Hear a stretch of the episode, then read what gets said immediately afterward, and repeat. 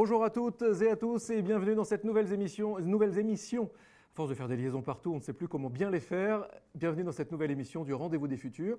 Une émission qui a un cas tout à fait singulier, puisque euh, si nous sommes toujours en direct ici au Cube, nous euh, sommes dans le cadre du festival du Rendez-vous des Futurs, organisé le 5 mai 2021. Si vous nous suivez, vous nous suivez en vidéo sur la plateforme où vous êtes. Vous pouvez également nous entendre, nous suivre sur les plateformes, les différentes plateformes, les meilleures plateformes de podcast audio. Et vous avez bien raison. Cette émission est produite comme depuis 11 ans par JD Carré, Triple C et Le Cube. Et je vous souhaite donc la bienvenue pour un épisode tout à fait particulier. Je suis heureux ben, d'entamer de, ce dialogue avec Marc Dufumier. Bonjour Marc. Bonjour. Alors Marc Dufumier, je, je vous présente à, nouveau en quelques mots. Professeur émérite AgroParisTech, président de la nouvelle association pour la Fondation René Dumont, membre du comité scientifique de la Fondation Nicolas Hulot, membre du conseil scientifique de l'Institut de recherche pour le développement, l'IRD. Euh, c'est du passé. C'est du passé.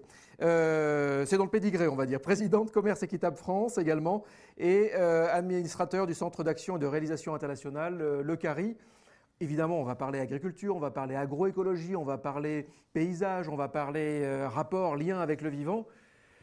J'ai envie de vous demander d'abord, Marc Dufumé, comment allez-vous? Ben, Écoutez, très bien. Voilà, je viens de passer les 75 ans, je suis vulnérable, j'ai été vacciné, ça va. Ce confinement, vous, vous l'avez vécu de quelle manière?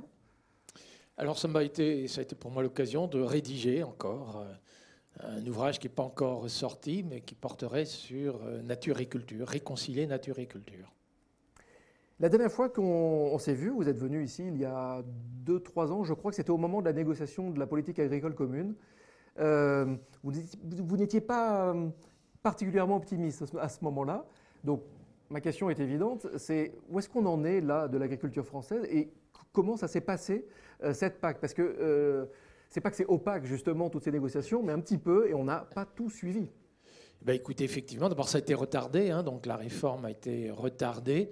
C'est la phase finale un petit peu de négociation entre à la fois la Commission, les États et le Parlement européen.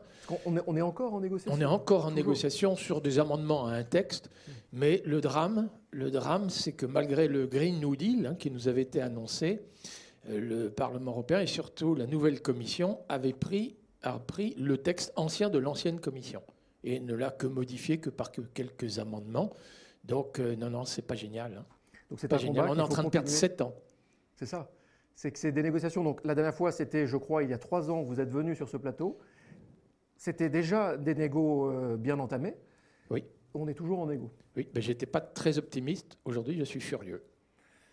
Donc c'est de l'optimisme bien, bien, bien radical. L'agriculture française, vous nous la décriviez également à l'époque, de manière particulièrement euh, pessimiste aussi, en disant que c'était fini, c'était fini ces grands champs de Beauce, c'était fini cet, cet esprit-là justement.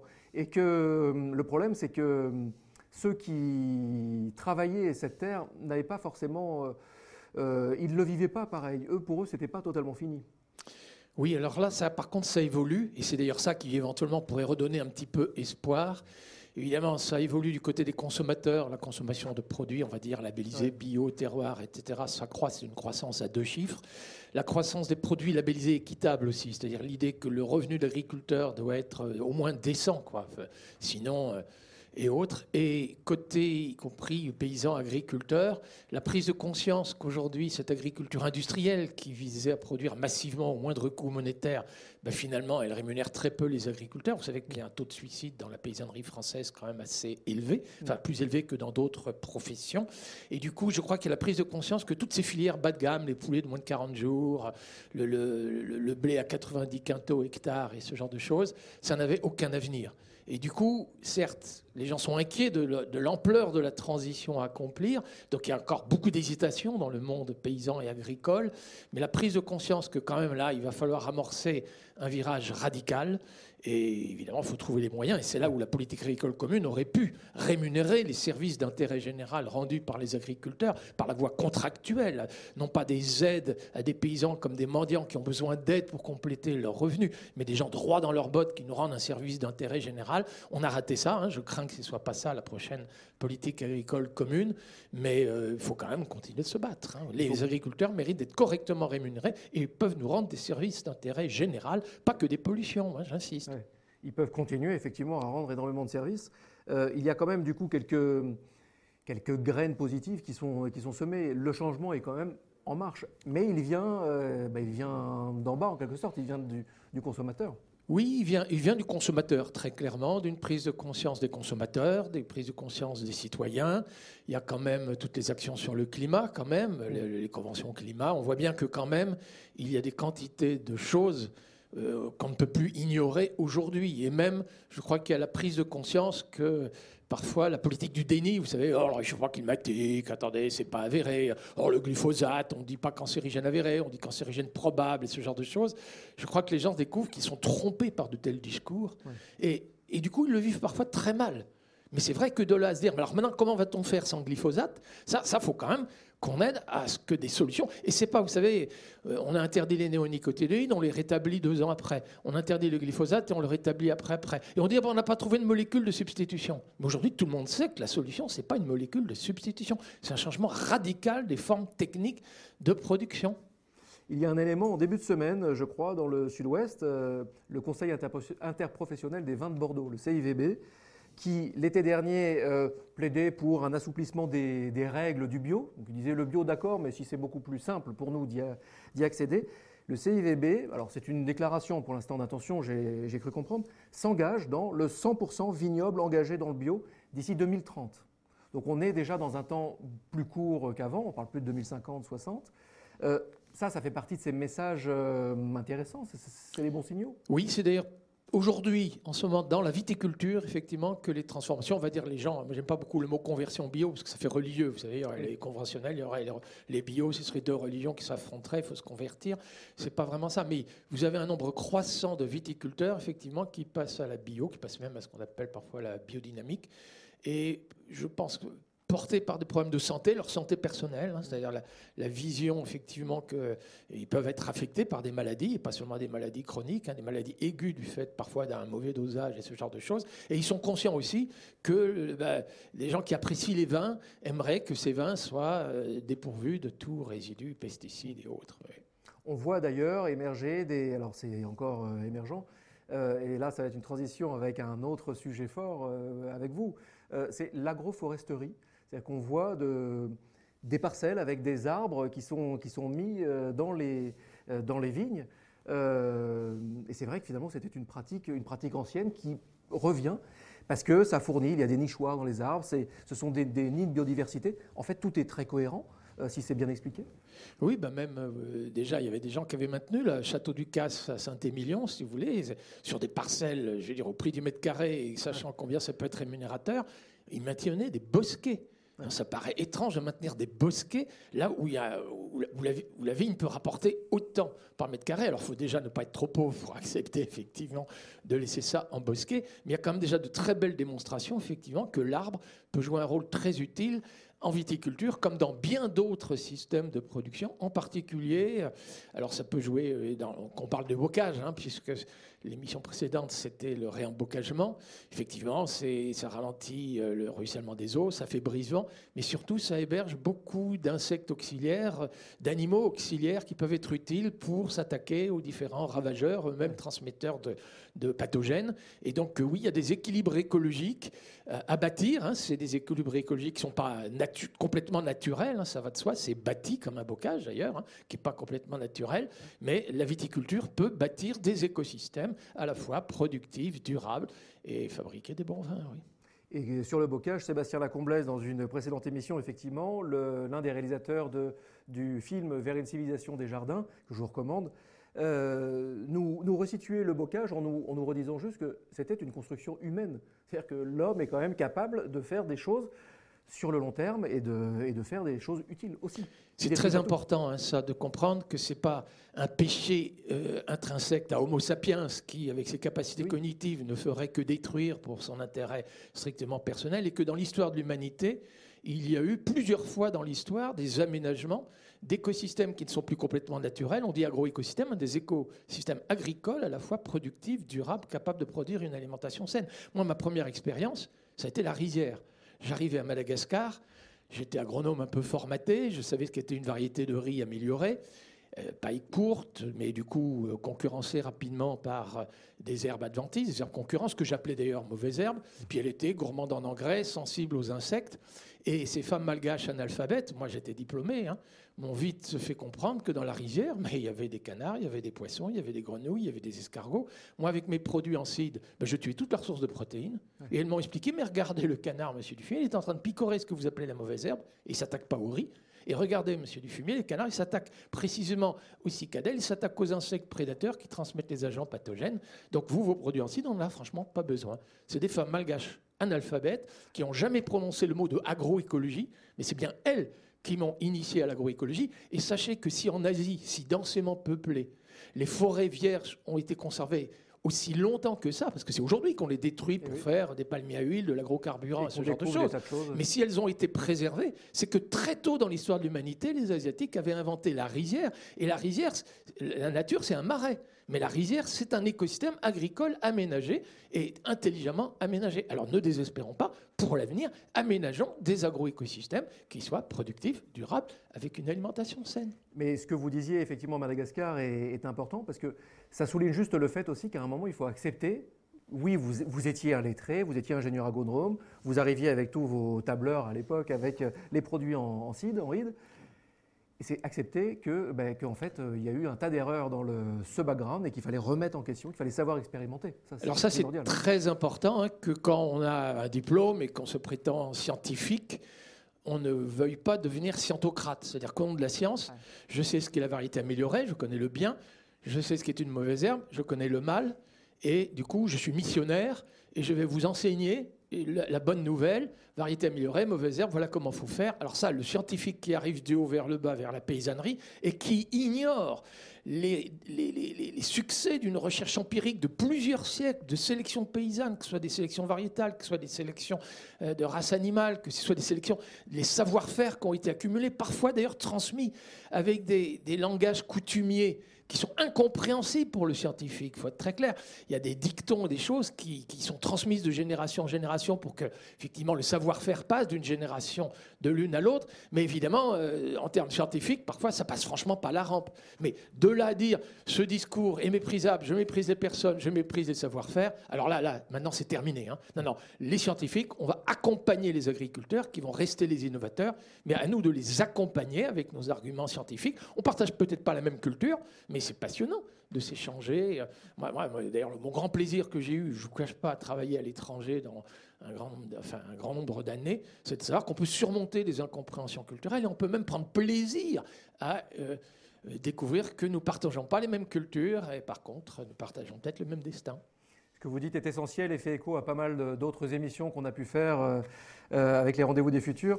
Euh, puisqu'on on en parle quand on parle politique, quand on parle avec des économistes aussi, c'est reconnaître que parfois ce qu'on a appris, il faut le re-challenger un petit peu, il faut expérimenter, il faut, il faut, il faut écouter le bon sens aussi, il faut écouter les, les praticiens de la vie du quotidien finalement. Oui, et puis ne pas devenir, parce que c'est vrai que l'économie hein, et l'agronomie, nomos, c'est la norme, c'est la règle. Et, non, que les gens restent logiques, logiques. Là, vraiment, il y a eu un dérapage, notamment dans ces deux disciplines-là, où gens, au lieu d'essayer de rendre intelligible le réel, et notamment la complexité de ce vivant, les relations entre Homo sapiens et tous les autres êtres vivants dans les, dans les écosystèmes naturels ou aménagés, euh, rendre ça intelligible, ça peut être utile à tout le monde. Mais cessons de dire, voilà comment il faut l'aménager, je suis meilleur que les autres, je connais les leçons, j'en donne. Je vous propose de, regarder ou d'écouter, euh, vous en podcast audio si vous nous écoutez, une résonance, c'est-à-dire euh, un extrait d'une précédente émission. C'était une émission tout à fait spéciale organisée à Bordeaux et avec euh, plusieurs invités, dont Nicolas Thierry, qui est actuellement vice-président du Conseil régional d'Aquitaine. et de Nouvelle-Aquitaine et, qui nous parle d'une sorte de vision d'un monde utilitariste. Et on se retrouve juste après, donc avec Marc Dufumier, dans cette émission Rendez-vous des futurs.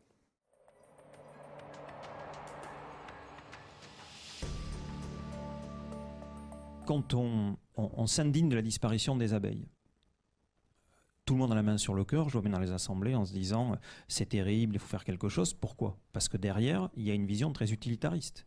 C'est-à-dire on sait que ça pollinise et que pour l'agriculture et pour les rendements, ça va être un désastre, il n'y a plus d'abeilles. Quand on commence à parler du loup ou de l'ours, euh, qui peuvent perturber à la marge, à la toute petite marge, mm. nos activités économiques, là tout de suite vous êtes assez seul dans l'Assemblée. Pourquoi?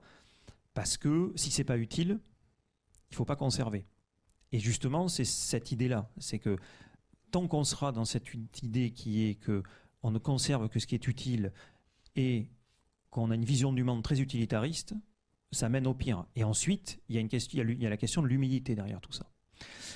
C'est qu'on vit une période qui provoque euh, une espèce de dissonance cognitive. C'est-à-dire que dans deux, trois décennies, je prends un exemple, dans deux, trois décennies, on sera certainement capable d'envoyer une femme ou un homme, une femme j'espère, marcher pour la première fois sur Mars. On est étincelant technologiquement. Mais dans le même temps, il faut se dire qu'on dépend des vers de terre.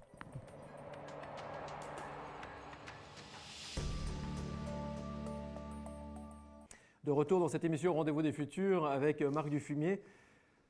Les, derniers mots de Nicolas Thierry, euh, on dépend des vers de terre et on croit qu'on va aller marcher sur Mars. Euh, c'est vrai que ça, fait, ça provoque une, forcément une dissonance cognitive. Oui, non, c'est très vrai. Hein. Alors, euh, l'idée de l'utilitarisme, à la limite, moi j'accepte d'être traité d'utilitariste. Hein, parce que très jeune, quand j'ai fait ma formation d'agronome, c'était quand même pour mettre fin à la faim. Hein. donc il y avait des famines et le rôle de l'agronome, s'il peut être utile donc pour mettre fin à la faim en aménageant des agroécosystèmes productifs et durables, euh, moi j'accepte d'être traité d'utilitariste. J'aurais plutôt envie de dire ce qui était un peu ce qui a été dit dans une émission précédente sur le bocage, c'est intérêt privé ou intérêt général.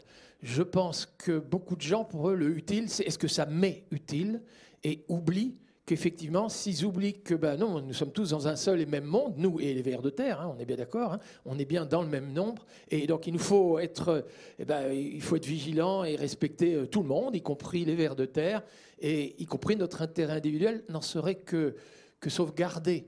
Et, et ça, c'est pas compris dans des sociétés où on gère d'abord le profit hein, et où l'intérêt privé euh, va prendre le dessus sur l'intérêt général, alors là, là, on court au désastre. Et ça, j'appelle pas ça l'utilitarisme, j'appellerais ça l'égoïsme, le capitalisme. On peut trouver beaucoup de noms. C'est vrai que c'est pas forcément bien compris euh, dans une société effectivement tournée sur l'ego euh, que ben, qu'on fait partie du paysage et qu'on est tous interdépendants. C'est et c'est toujours pas compris, c'est ça qui est étonnant.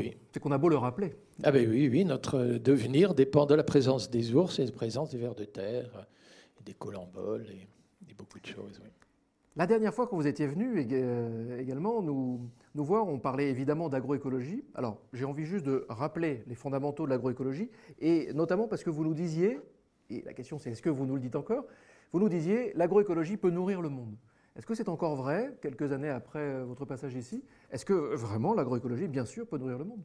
Alors la réponse est oui, hein, donc là, je n'ai pas changé d'opinion. Ce qui a changé, c'est qu'un nombre croissant de gens aujourd'hui le disent. À l'époque, vous savez, le premier rapport d'experts, un peu l'équivalent du GIEC pour le climat, vous savez, le groupe interétatique d'études du climat, il y avait 120 experts qui, il y a, donc c'est il y a 11 ans exactement, 12 hein, ans même maintenant, 2009, euh, de, oui, euh, avait, avait, sorti, et d'ailleurs, euh, les gens peuvent regarder, hein, l'acronyme anglais c'est I-A-A-S-T-D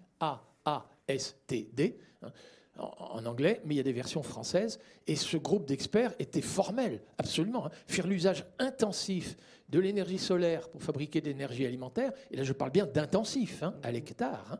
ressources naturelles, gratuites, renouvelables, faire l'usage intensif du carbone, du gaz carbonique pour fabriquer les hydrates de carbone, vous savez, le sucre, l'amidon, les lipides, l'énergie qu'on trouve dans notre alimentation, faire un usage intensif de l'azote de l'air avec des légumineuses, c'est des microbes qui vont nous aider à faire ça, 79% d'azote dans l'air, donc gratuit, enfin renouvelable, donc pas, pas de pénurie annoncée. Alors par contre, pour les éléments minéraux, c'est vrai qu'il y a le phosphore qui nous inquiète, parce qu'on nous dit que d'ici 3-4 décennies, les mines de phosphate, le coût d'exploration et d'exploration de nouvelles mines de phosphate va devenir de plus coûteux. Mais justement, vous parliez d'agroforesterie, de l'arbre avec ses racines profondes, capable d'aller chercher des éléments minéraux quand la roche-mère en sous-sol est altérée, ça remonte avec la sève, ça va dans la feuille, la feuille tombe à terre et ça fertilise la couche arable. Hein. Le pommier avait un rôle fertilisant. Les arbres peuvent avoir aussi un rôle fertilisant. Ils ont bien des rôles, mais ils peuvent avoir aussi celui-là. Puis alors maintenant, on connaît encore, parce que ça progresse, des champignons mycorhiziens. On connaît la truffe en France, on est des gourmets, mais qui s'incrusent dans la racine de l'arbre, qui s'incrusent dans la racine de la plante annuelle, enfin de 80% de nos plantes alimentaires, et capable d'aller débusquer des éléments minéraux qui sont déjà dans la couche arable, mais coincés dans les argiles. Donc, je veux dire, mais alors ne mettons pas de fongicides. Il y a une maladie, une plante, ne lui apportons pas un fongicide parce qu'on pourrait tuer les champignons utiles du sol. Alors là, ça devient compliqué et c'est ça la vraie question. Mais oui, des agricultures qui s'inspirent de cette agroécologie scientifique, nourrir mais bien plus de 10 milliards d'habitants, c'est parfaitement possible. Hein. Et ce ne sera pas une agriculture extensive qui a besoin de grandes extensions. On va déforester la forêt amazonienne, la forêt congolaise ou la forêt de Bornéo. Hein. Ça, ça non. Hein. Non, on ne va pas devoir plus de grandes extensions. Mais on peut, à l'hectare, faire un usage intensif de ce qui coûte rien et renouvelable. France Stratégie, il n'y a pas très longtemps, a publié une étude, peut-être il y a un an ou il y a quelques mois en tout cas, qui pointait le fait que l'agroécologie était plus rentable mais moins aidée. L'agriculture euh, traditionnelle étant très aidée, mais du coup moins rentable que l'agroécologie. Est-ce que c'est le genre d'étude qu'il faut multiplier pour que les politiques comprennent euh, qu'il faut accélérer sur l'agroécologie? Est-ce que ça passe aussi par les, agriculteurs, les, euh, les, praticiens de la terre, quoi, qui, ça passe par où pour que les gens comprennent que l'agroécologie, oui, ça peut marcher Alors, ça se passe par une prise de conscience citoyenne. Hein. Moi, je vois, il m'arrive hein, de rencontrer des ministres de l'Agriculture. Hein. J'en ai rencontré quand même beaucoup à l'étranger comme en France. Et ils écoutent le discours scientifique, mais au moment même où ils écoutent, on voit bien à travers leur regard, ils sont en train de se dire, mais est-ce que c'est audible? Est-ce qu'il y a un rapport de force qui pourrait aller dans ce sens-là? Donc, sans une conviction citoyenne, les politiques ne changeront pas beaucoup. Donc il faut jouer sur tous les tableaux. Il y a le consommateur qui a un pouvoir de décision quand il fait sa consommation, hein, ça c'est clair, c'est net et déjà prouvé. Il y a les scientifiques qui peuvent essayer de convaincre. Il y a les conventions citoyennes qu'il faut multiplier. Il y a les études comme celle-là, et c'est quand même très important justement qu'elles soient sorties. Peut-être d'ailleurs elle n'a pas été suffisamment accessible au grand public. Elle était plutôt destinée à des politiques pour prendre des décisions. Mais justement, ces seules études, même quand c'est bien argumenté, ça ne suffit pas s'ils ne sentent pas qu'il y a une pression populaire par derrière. Mais je sens quand même monter cette pression citoyenne aujourd'hui. Après, effectivement, le rôle de France Stratégie, c'est surtout d'éclairer les décideurs, les politiques, les dirigeants pour euh, faire leur, euh, leur choix. D'éclairer aussi les journalistes, logiquement. Ça, c'est un autre débat, mais c'est vrai que c'est le genre d'études qu'on n'a pas vu. On n'a pas vu passer. Oui, oui, ben c'est clair. Les médias ont un rôle à jouer. Euh, ils peuvent. Alors, c'est pas simple parce que les médias, entre les journalistes scientifiques qui comprennent les études dont on parle là, et euh, la préoccupation de qu'est-ce qui va changer dans 15 jours, qui va être élu, c'est pas tout à fait les mêmes. Et du coup, il y, a des choses qui passent pas. Ça, c'est clair. Je me souviin d'une émission qu'on a fait ici avec André Braic. Et à l'époque, André Braic euh, pointait du doigt quelque chose qui le désespérait, c'était la, connaissance scientifique des décideurs, décideurs politiques avant tout. Euh, il n'y avait jamais de scientifiques réellement au pouvoir, en gros. Euh, les, très grandes écoles ne sont pas des écoles euh, de sciences. Euh, et ça, ça n'a pas changé. C'est-à-dire que là, il nous disait ça il y a dix ans, peut-être. Ça n'a pas changé, ça ne change toujours pas. Et finalement, pour comprendre l'agroécologie, il faut aussi comprendre l'approche scientifique, le fait scientifique. Là, là-dessus, il y a beaucoup de choses à changer. Hein. Les grands corps de l'État, et dans l'agriculture, je ne vais pas forcément le citer, mais moi j'ai vu des ministres qui écoute les hauts fonctionnaires. Et c'est vrai quand même que parfois, le ministère de l'Agriculture, j'avais l'impression qu'il était dirigé non pas par les ministres, mais par ces, hauts fonctionnaires des corps de l'État et en pression, évidemment, avec la pression du syndicat agricole, surtout le syndicat agricole majoritaire, qui n'a pas toujours très clairement servi la cause paysanne. Je pense que l'avant-garde de ce syndicat n'a pas toujours été au service de ses adhérents. Et là, pour être tout à fait clair, moi je peux, on parle de la FNSEA. On parle de la FNSEA, oui, oui, bien sûr. Oui, Xavier Belin, qui était protéole, hein, Sophie Protéole, mais même Christiane Lambert, euh, paysanne, hein, euh, éleveuse, hein, donc euh, oui, oui, c'est. Après, on peut se dire que le politique, qui a un autre agenda en tête, donc qui ne répond pas forcément avec la même temporalité, l'agroécologie, oui, mais c'est il faut l'expliquer, donc euh, c'est très complexe, et expliquer le complexe et prendre le temps. Et puis c'est dans longtemps qu'on voit les résultats. Du coup, bon, c'est pas électoralement très très satisfaisant pour eux. Est-ce que les prendre en tenaille avec euh, un autre euh, un point, alors là c'est jouer aussi le, jeu, le jeu de la controverse, c'est leur parler d'insécurité alimentaire, leur parler d'insécurité environnementale, d'insécurité géopolitique aussi. Parce que si les pays du Sud, par exemple, subissent de plus en plus une forte pression, bah, ils vont migrer, ils vont partir, ils vont, ils vont fuir, ils vont chercher à manger, et donc ils vont venir aussi. Est-ce que ça, c'est une euh, espèce de fenêtre pour arriver à, faire comprendre qu'on peut changer un petit peu les choses? Ben, Ça a été pour une large part euh, par cette fenêtre moi, hein, que j'ai argumenté, puisque j'ai beaucoup travaillé dans les pays du Sud. Je voyais comment les paysanneries du Sud qui travaillent à la main étaient concurrencées par nos céréales exportées, euh, par nos poulets bas de gamme et ce genre de choses. Mais euh, en fait, l'argument premier, je pense, au niveau de la paysannerie française aujourd'hui, c'est le niveau des revenus, le niveau de suicide, le fait qu'un blé à 90 quintaux, mais très coûteux en produits, engrais, produits phytosanitaires, enfin pesticides pour être très clair, carburant, usure de tracteurs, etc., ne peut pas être rentable avec des blés ukrainiens, que des poulets de moins de 40 jours, des poulets bas de gamme, élevés avec du maïs et du soja brésilien, pour être exportés ne peuvent pas être compétitifs avec des poulets brésiliens, que la betterave à sucre, parce que le dernier scandale, c'est quand même les néonicotinoïdes et la betterave. La, centrale sucrière dans l'heure qui a fermé, elle a fermé avant la jaunisse de la betterave. C'est bien la filière avec néonicotinoïdes. La filière betterave, sous les nuages de l'heure, ne peut pas être compétitive avec des plantations de 40 000 hectares ou sous le soleil brésilien avec de la canne à sucre plus performante que la betterave. Quoi. Et de la poudre de lait en Bretagne. Il y, a 20 ans, moi, les gens me disaient Attendez, les algues vertes, c'est du fumier, vous savez très bien que c'est pas l'azote, c'est le phosphate. Le phosphate, c'est pas l'agriculture, c'est l'industrie. Enfin, les politiques du déni. C'était le discours ambiant. Et moi, j'essaie de leur dire, vous savez, votre usine de déshydratation à carré pour faire de la poudre de lait, pour que les petits Chinois n'aient pas de lait contaminé. Mais vous pensez que les Chinois n'investissent pas en Nouvelle-Zélande, là où il n'y a pas d'hiver, il n'y a pas autant de foin, pas autant d'ensilage. Et la ferme là-bas, c'est 1000, 2000 hectares. Et vous pensez que vous, vous allez investir trois robots de traite, vous endettez jusqu'au cou, en laissant penser que cette poudre de lait pourrait être un jour compétitive sur le marché mondial. Cette usine n'a jamais fonctionné à plus de la moitié de sa capacité. Les Chinois s'en sont descendus. Ça a été repris par une soi-disant coopérative, je mets des guillemets, sodiale, dont les comptes sont plombés. Je veux dire. Mais enfin, mais enfin vraiment, c'est ça a été d'une méchanceté à l'égard des paysans. Et ça, c'était il y a 20 ans. On le racontait à l'avance. Donc aujourd'hui, l'urgence, c'est, bon, maintenant, reconnaissons, on a, on a complètement fauté. Hein, et, c'est le drame. Donc maintenant, il y a urgence, effectivement, de changer. Mais on aurait pu changer il y a 20 ans. Hein. Et là encore, on retombe sur euh, court terme, long terme. Ah oui, oui, c'est écoute du bon sens et écoute des scientifiques. Mais vous voyez, par exemple, on parle aujourd'hui de plans protéiniques, et d'ailleurs à juste titre, hein, nous sommes très, nous sommes excédentaires donc dans les produits que j'évoquais tout à l'heure, nous sommes très déficitaires en protéagineux pour l'alimentation humaine et surtout pour l'alimentation animale. Eh bien, nous libérions des terres, donc on produirait moins de ces produits bas de gamme. On libérerait des terres pour mettre chez nous des plantes, des légumineuses hein, qui nous fabriquent des protéines avec l'azote de l'air sans qu'on ait besoin d'engrais azotés de synthèse, donc sans qu'on ait besoin de consommer d'énergie fossile et sans émettre du protoxyde d'azote, principale contribution de l'agriculture française au réchauffement climatique, en mettant des légumineuses sur 1,3 euh, million d'hectares, par exemple. Et on donnerait 6 ans. Mais il y a urgence de faire ça. Et vous savez, on mettrait une taxe sur les engrais azotés de synthèse. Tout de suite, les agriculteurs, euh, rapport de prix, si l'engrais azoté de synthèse est trop coûteux, ben on utilise l'engrais biologique, la luzerne, les, les méthodes issues de l'agroécologie scientifique. Et ce serait très rapide.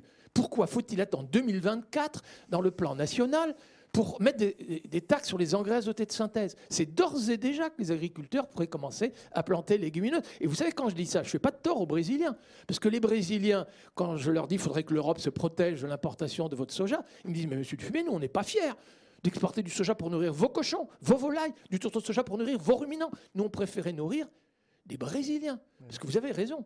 Si on ruine les agricultures des paysans pauvres dans les pays du Sud, ils vont rejoindre les bidonvilles. Et ces gens-là ont faim. Les gens qui rejoignent les bidonvilles, vous savez, les gens qui parviennent à traverser tenter de traverser le désert libyen, la Méditerranée, c'est des paysanneries pauvres, parfois qu'on migrait en ville, pour peu qu'ils aient soit des troussiens touristes, soit servi de boucliers humains des narcotrafiquants, ils payent un passeur et risquent leur vie. Mais il faut mettre fin à ça. Enfin, je veux dire, les droits de ces peuples à vivre et travailler dignement au pays sans qu'on vienne leur concurrencer avec nos produits bas de gamme. Et nous, on reconquiert notre souveraineté protéique et on ne fait pas de tort aux Brésiliens. C'est tous les peuples du monde qui ont intérêt à gérer un circuit court, le cycle du carbone, vous avez la photosynthèse, l'azote, les légumineuses, les éléments minéraux du sous-sol. Mais dans tous les pays, on connaît 10 milliards d'habitants, les nourrir avec des techniques comme ça, là, on connaît, je suis désolé, on connaît.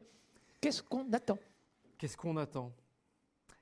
Vous avez écrit, je le rappelle, notamment Famine au sud, malbouffe au nord. Rien que le titre, voilà. La politique, ça vous a jamais tenté, vous? Si. Si, si, j'ai déjà été candidat avec des scores dérisoires il y a très longtemps. Euh, je suis engagé dans un parti, mais pas très militant. Mon effort militant, parce qu'il y a quand même beaucoup de militantisme, je ne suis pas que scientifique, hein, je, suis aussi engagé du fait notamment des résultats de travaux scientifiques. Hein. Je suis convaincu qu'aujourd'hui, le plus urgent, c'est que l'opinion publique change pour que les politiques changent. Et donc, je, mon temps d'investissement, c'est d'abord d'essayer d'argumenter avec des arguments euh, scientifiques d'une part, puis parfois quand même de bon sens en termes de rapport de force, bien sûr. Comment vous voyez les prochaines années? Parce que l'opinion publique, effectivement, doit changer. L'opinion publique, euh, on en a parlé dans une euh, précédente émission aussi autour des, médias, du rôle des journalistes notamment. Et on s'apercevait qu'il y avait une défiance de plus en plus forte vis-à-vis des médias et qu'il y avait une, une, sorte de désinformation ou un manque d'information, un manque de recherche d'information. Donc comment on va sensibiliser des publics qui ne veulent pas euh, s'informer, qui ne veulent pas être sensibilisés et qui ne se réapproprient pris, euh, ni, ni euh, leur vie citoyenne, ni leur, leur choix, ni rien. Ils ne s'approprient rien. Ben, C'est-à-dire le combat aujourd'hui, comme sur les réseaux sociaux. Hein. Il, y a mmh. des, bon, il y a des podcasts, hein. il y a des plateformes de podcasts intelligentes qui font un bon boulot. Hein. donc on ne va surtout pas négliger ça. Mais c'est vrai qu'il y a aussi le contraire. Et alors, dans les opinions contraires, je vous dis tout de suite, il y en a une qui est en train quand même de battre de l'aile. C'est, euh, mais Monsieur Dufumier, vous voulez réembocager, n'est-ce pas? Vous voulez remettre des pailles, euh, les animaux sur la paille. Vous voulez refabriquer du fumier. Donc c'est un retour en arrière. Non, aujourd'hui, je crois que tout le monde comprend. Au contraire, c'est hyper moderne, hyper savant. Et c'est d'ailleurs parce que c'est hyper savant et que c'est radicalement, ça, ça va être par contre moins industriel, plus artisanal, mais du coup, Soyons clairs, hein, on revient toujours à la même chose. Plus artisanal, c'est plus exigeant travail. Donc, il faut rémunérer le surcoût du travail pour une agriculture soignée, bichonnée, artisanale, moins industrielle. Mais n'oublions pas que le lait pas cher nous coûte très cher, on paye des impôts pour retirer les algues vertes, que le pain pas cher nous coûte très cher, parce que bah, pour qu'il n'y ait pas d'atrazine dans l'eau du robinet, bah, on paye l'eau à un coût euh, qui n'est pas quand même négligeable. Et évidemment, les coûts sanitaires, les coûts sur l'espérance de vie en bonne santé de la jeune génération. Hein. on prédit quand même à ceux qui sont exposés à ces perturbateurs endocriniens, dont les résidus pesticides de l'alimentation, hein, une espérance de vie en bonne santé peut-être d'une dizaine d'années inférieure aux gens de ma génération. Hein. Alzheimer, Parkinson, cancer du sein, cancer de la prostate. Je n'arrive même pas à mesurer ça en termes monétaires. Donc la prise de conscience commence. Et j'observe quand même qu'au moins dans ce domaine-là,